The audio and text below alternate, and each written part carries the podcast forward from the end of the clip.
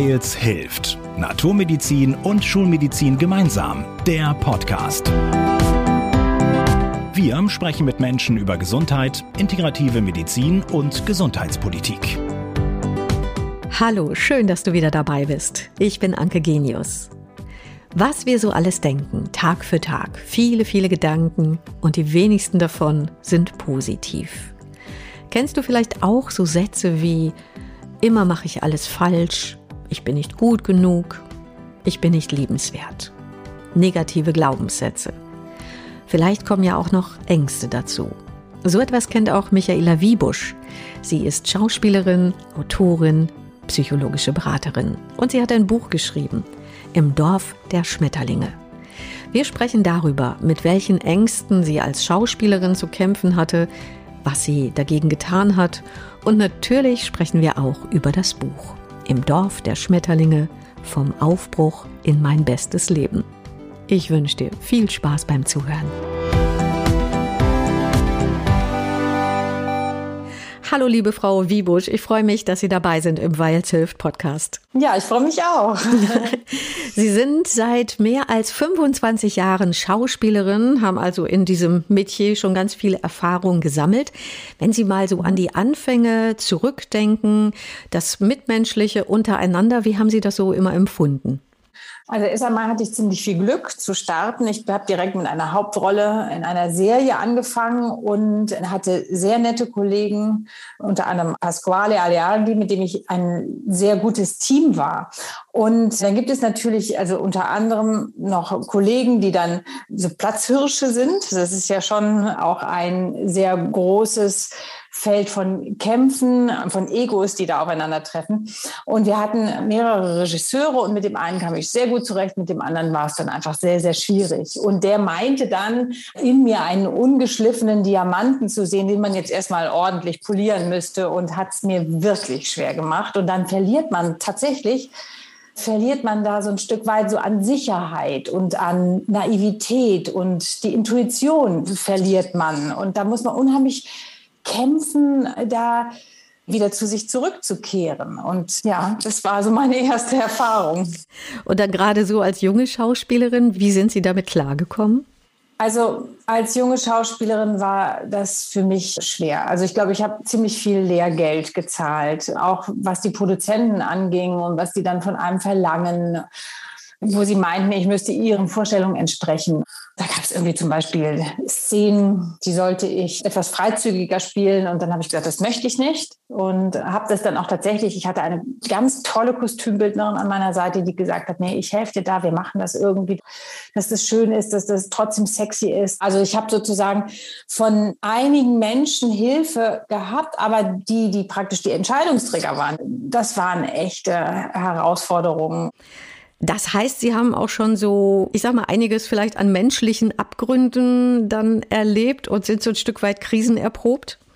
Ja, also als Schauspielerin ist es so, dass du dich tatsächlich immer mit den Abgründen zum einen der Figuren auseinandersetzen musst und natürlich aber auch musst du funktionieren und zwar à point sofort musst du da sein und dich öffnen. Und das ist dann recht schwierig, praktisch diese Konzentration auf den Punkt zu bringen. Und wenn du praktisch zum Beispiel, wenn du ein bisschen Angst hast, dann ist deine Zunge wie gelähmt, dein Mund, der, das Kiefergelenk ist feste. Und dann vergisst du den Text. Dann ist ein riesengroßer Wattebausch in deinem Kopf und du weißt gar nichts mehr. Und beim Drehen zum Beispiel ist es ja einfach so, das kostet Geld. Jede neue Klappe kostet einfach Geld, ist ein Herauszögern von der Produktion. Und bei, auf der Bühne ist es so, gut, dann kannst du wieder ansetzen. Aber wenn du dann einen totalen Blackout hast, dann hast du auch ein Problem. Und da muss man natürlich irgendwie sich trainieren, hintrainieren. Wie gehe ich mit dieser Versagensangst um? Wie gehe ich mit dieser Aufregung um? Oder auch die Zeit zwischen den Engagements, zwischen den Drehs ich muss ja immer wieder neu vorsprechen, ja. Ich muss ja immer wieder neu mich bemühen um Arbeit. Und was mache ich? Wie fülle ich diese Zeit, nicht an mir zu zweifeln, Existenzängste zu haben, zu sagen, okay, was mache ich, wenn jetzt kein Job mehr kommt? Wie zahle ich meine Miete? Oder man ist immer im Vergleich mit anderen. Ne? Also ich ne, bin jetzt hier eine von dreien, bekomme ich es jetzt, bekomme ich es nicht. Irgendwann hat man keinen Handlungsspielraum mehr, dann ist es praktisch so, dass man seine Arbeit so gut wie es geht getan hat. Und trotzdem wird man da nicht genommen. Also es hat so, so, hat so eine ganze Palette an Gefühlen, an Ängsten, an Emotionen, mit denen wir uns da einfach auseinandersetzen müssen, ja. Mm. Das glaube ich sofort, ja. Viele denken ja als Schauspieler, Mensch, da muss man vor Selbstbewusstsein nur so strotzen, sonst kann man gar nicht auf die Bühne gehen. Aber das scheint ja so, als kostet das schon enorm viel Kraft.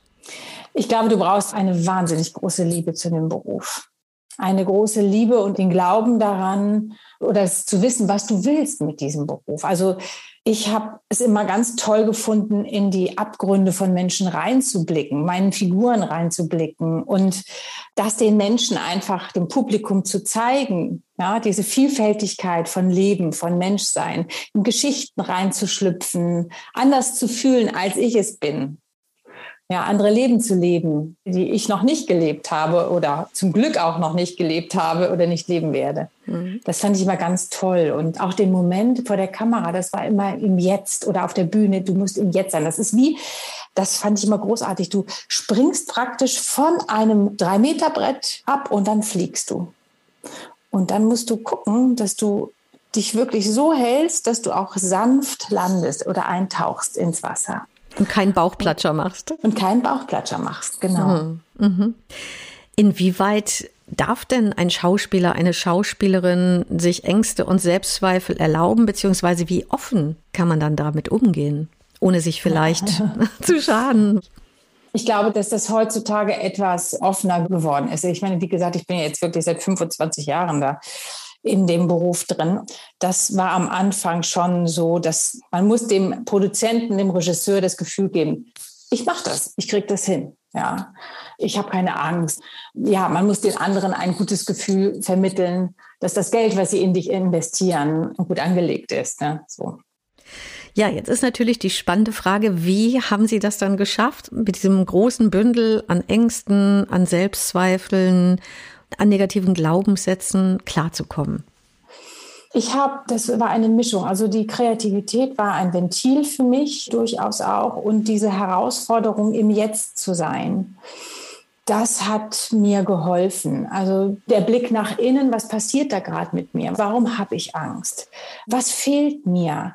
Es nicht persönlich zu nehmen, wenn ich abgelehnt wurde, zu vergleichen, aber dann zu sagen, ja, aber meine Qualitäten herauszufiltern und die großen Versagensängste, die man dann hat oder auch in dem Moment, dann, ich habe dann einfach versucht zu atmen und ja, zu mir zu sprechen, liebevoll zu mir zu sprechen und zu sagen und mich zu beruhigen, dass ich mir vertrauen kann. Also ich habe enorm an meinem Vertrauen gearbeitet und dann ist das so stetig gewachsen. Also ich habe eine sehr gute Resilienz mir erarbeitet, ja. Das erinnert ja so ein bisschen auch, was Sie vorhin schon sagten, ähm, vielleicht der trockene Mund, den Text vergessen, so Wattebausch im Kopf und auch das, was Sie jetzt gerade noch mal sagten, wenn man eben abgelehnt wird, das nicht zu persönlich zu nehmen, das klingt alles so ein bisschen, ja, wie bei einem Vorstellungsgespräch, was andere eben auch durchleben, wenn sie sich hier bewerben, da bewerben. Kann man das so ja. vergleichen? Ja, das ist ja im Prinzip, also unser Beruf besteht nur aus Vorstellungsgesprächen. es ist immer wieder eine komplette Unsicherheit. Und ich glaube, ich habe gelernt, die Sicherheit in mir zu finden. Und das ist ein großes Geschenk. Ist für mich auch immer Bewegung gewesen. Also die Schauspielerei, die war für mich die Möglichkeit, mich immer zu bewegen, nie zufrieden zu geben, mich auszuruhen auf etwas, weil alles ist weiter in Bewegung. Ich muss dann mich auch weiterentwickeln, mich verändern und sehen, was braucht es jetzt, in welche Richtung muss ich hinblicken, muss ich hingehen. Es passt schon auch zu mir. Mhm. Also ganz viel Selbstentwicklung dabei. Jetzt ist natürlich ja. die große Frage, wie haben Sie das denn geschafft, sich immer wieder selber zu stärken? Außer Atmen, was war so das Wichtigste, die wichtigste Hilfe?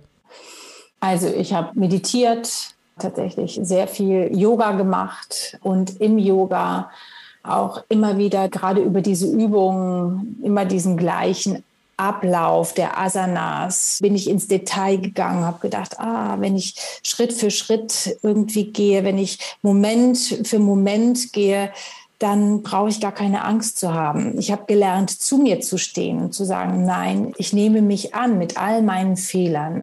Es gibt ja auch viele Techniken in der Schauspielerei. Man kann sich sozusagen so in atmosphärische Kugeln reinstellen mit Sonne oder mit Liebe. Und damit habe ich, ich habe mit Bildern halt viel gearbeitet, ja. Mhm. Oder habe mir selber Liebe geschickt zum Beispiel. Ne? Habe so Übungen gemacht, wo ich dann praktisch mal gesagt habe, okay, ich bin jetzt mir selber eine liebevolle Mutter, ja, zum Beispiel. Und ich habe mich mit meiner Persönlichkeit sehr auseinandergenommen, habe durchaus auch eine psychologische Beratung gemacht über Jahre hinweg. Diese Frau hat mir auch sehr geholfen und ich habe sehr viel mit ihr über mich gelernt. Ja, das war ein guter Spiegel. Mhm. Also ganz stark an der eigenen Persönlichkeit gearbeitet. Ja, genau. Mhm. Nun haben Sie ein ganz wundervolles Buch geschrieben, Im Dorf der Schmetterlinge, vom Aufbruch in mein bestes Leben.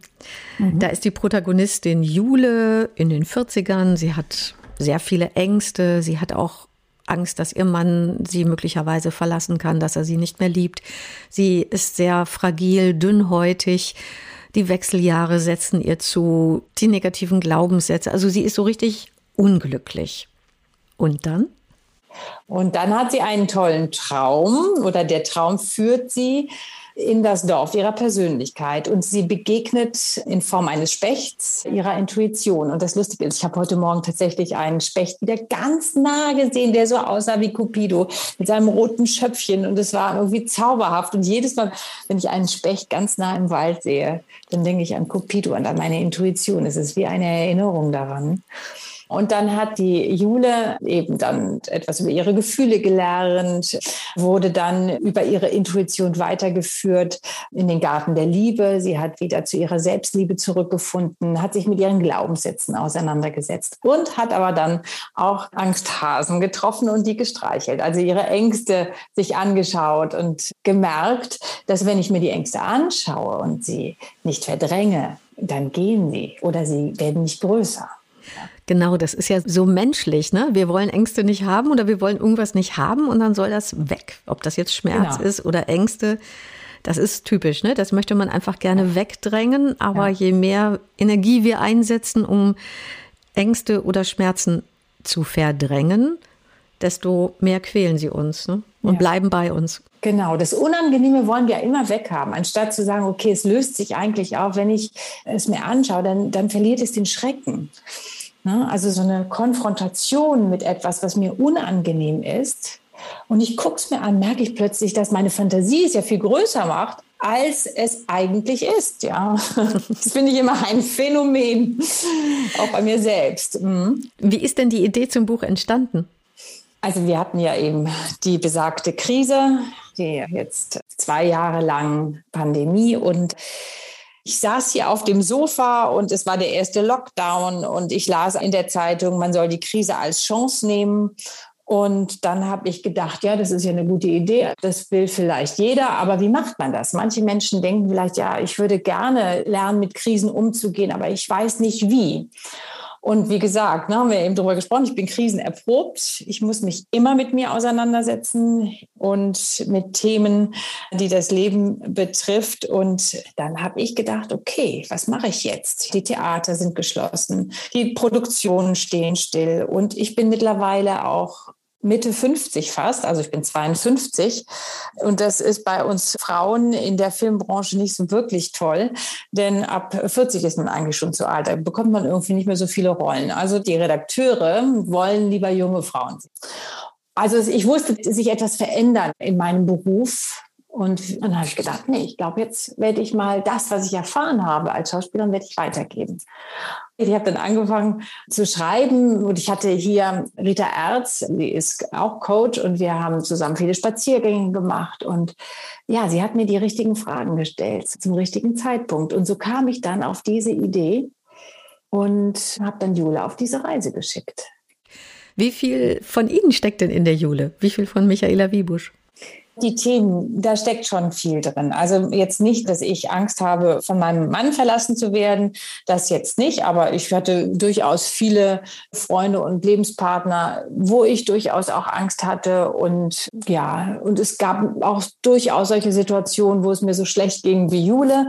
Die Ängste, die Glaubenssätze, die Selbstliebe, das sind alles Themen, auch das Verzeihen zum Beispiel. Sie begegnet ja auch ihrer Mutter und es geht ums Verzeihen. Es ist jetzt nicht die Situation eins zu eins, aber ich glaube, wir alle haben viele Menschen in unserem Leben, denen wir etwas zu verzeihen haben und vielleicht auch uns selbst. Ja, also es steckt ganz, ganz viel da von mir drin, auch so die Ideen und Gedanken, ja. Wer das jetzt so hört und sich denkt, oh Mensch, ich würde am liebsten jetzt und heute noch loslegen, was ja auch sehr positiv ist, dass man das nicht erst auf die lange Bank schiebt, sondern ich möchte jetzt gerne in mein besseres Leben. Sie haben ja am Ende des Buches auch noch mal Tipps gesammelt und zwar sind das die ersten sieben Schritte für den Start in mein bestes Leben. Mhm. Wenn Sie jetzt von den ersten sieben Schritten die drei wichtigsten Tipps nehmen, mit denen man sofort mhm. starten könnte, welche wären das? Morgens früh die Schmetterlinge in den schönsten Farben um dich herum tanzen zu lassen. Das finde ich den wichtigsten Schritt. Das mache ich sogar auch bei meiner Meditation. Das finde ich wundervoll. Dann streichle ich meine Angsthasen. Ich streichle die ganz, ganz viel. Ich schaue sie mir an, ich nehme sie auf den Arm und ordne sie zu. Das finde ich auch sehr, sehr wichtig. Und ja, ich finde den Garten der Liebe schon sehr wichtig, weil jetzt so im Laufe der Zeit meiner psychologischen Beraterpraxis habe ich gemerkt, dass uns allen oft die Selbstliebe fehlt. Und ich glaube, wir sollten uns alle etwas mehr Selbstliebe schicken und ja, unseren Garten der Liebe mehr pflegen. Das sind, glaube ich, die drei wichtigsten Punkte jetzt erstmal, die für mich jetzt so wichtig sind. Es lohnt sich auf jeden Fall, das ganze Buch zu lesen und den Weg von Jule mitzugehen. Das ist sehr spannend und macht auch sehr, sehr viel Spaß. Liebe Frau Wiebusch, was ist denn so, gerne, was ist denn so Ihr ganz persönlicher Gesundheitstipp eigentlich? Wie bleiben Sie fit? Bewegung. Bewegung im Wald. Ich gehe jeden Tag anderthalb Stunden mit meinem Hund in den Wald. Ich höre wirklich das Waldbaden. Da haben Sie auch eine wundervolle Folge von gemacht. Ich nehme den Wald anders wahr. Ich höre die Vögel zwitschern, das Rauschen. Das finde ich unglaublich mental stärkend und wichtig für mich Yoga und Meditation. Das sind diese drei Punkte. Die gehören tatsächlich dann auch zum wie Zähneputzen. Ne? Das mache ich jeden Tag alles drei. Wann meditieren Sie eher morgens oder abends? Morgens. Ich stehe auf, meinen Sohn verabschiede ich in die Schule und dann meditiere ich eine halbe Stunde und mache eine halbe Stunde Yoga. Mhm. Also das ist so ein richtiges Ritual bei Ihnen. Genau, ja. Okay, ich glaube, das ist auch richtig gut, wenn man das so verankert und nicht erst jeden Morgen überlegt, mache ich was oder mache ich nichts. Das muss wie Zähneputzen laufen und mir fehlt es richtig, wenn ich es nicht mache. Wir haben jetzt renoviert und konnte dann irgendwie an zwei Tagen das nicht tun und das war ein Fehler. Das merke ich direkt. Das nimmt mir so das Fundament. Liebe Michaela Wiebusch, ich danke Ihnen ganz herzlich für dieses offene Gespräch. Hat viel Spaß gemacht. Sehr, sehr gerne. Ja, das fand ich auch. Vielen Dank, dass ich hier sein durfte. Sehr gern. Und ich danke dir fürs Zuhören. Bis bald. Wir hören uns. Wir hoffen, ihr seid beim nächsten Mal wieder dabei. Hört uns auf weils-hilft.de und vielen Podcast-Plattformen.